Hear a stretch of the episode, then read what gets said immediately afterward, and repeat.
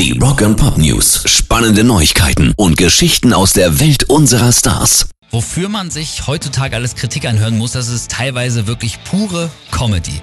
Pink Floyd haben zum 50. Geburtstag ihres Kultalbums Dark Side of the Moon ein neues Logo entworfen. Ein Dreieck mit einer 50 drin und in der Null sind dann die Farben, Farben des Regenbogens drin. Und darüber regen sich jetzt viele, ich sag mal so vermeintliche Fans auf.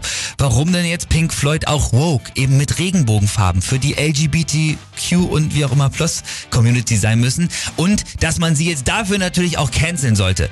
Zum Glück gibt's aber mitten in diesem lächerlichen Shitstorm auch Kommentare, die das Cover richtig verstanden haben und jetzt schreiben, ey, das Dreieck ist ja das Prisma, das ist das gesamte Konzept des Covers und der Grund, warum das Tageslichtspektrum aus der anderen Seite des Dreiecks dann rauskommt. Also ich habe schon echt geringe Erwartungen an die Menschheit, aber Pink Floyd zu boykottieren, weil man das Prisma nicht versteht und sich dann auch nicht das Originalcover irgendwie da, sich daran nochmal dran erinnern kann, das ist dann schon mehr als eine Parodie, oder?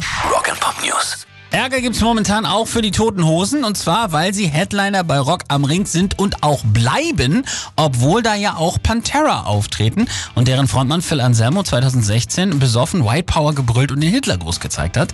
Wir haben auch schon ein, zwei Mails bekommen, als wir Pantera gespielt haben, aber wir sehen es eben wie die Toten Hosen auch. Die Aktion an sich geht gar nicht, braucht man nicht drüber reden.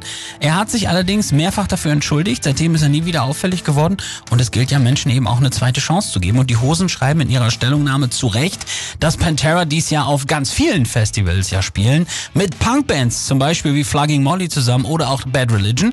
Außerdem ist ihr Booker der gleiche, der auch Rage Against the Machine bucht und die sind ja nun wirklich ganz klar gegen rechts und sie sagen, es dürfte wohl klar sein, dass Rage Against the Machine nicht mit einem Agenten zusammenarbeiten würden, der rechtsradikale Bands bucht und da haben sie recht.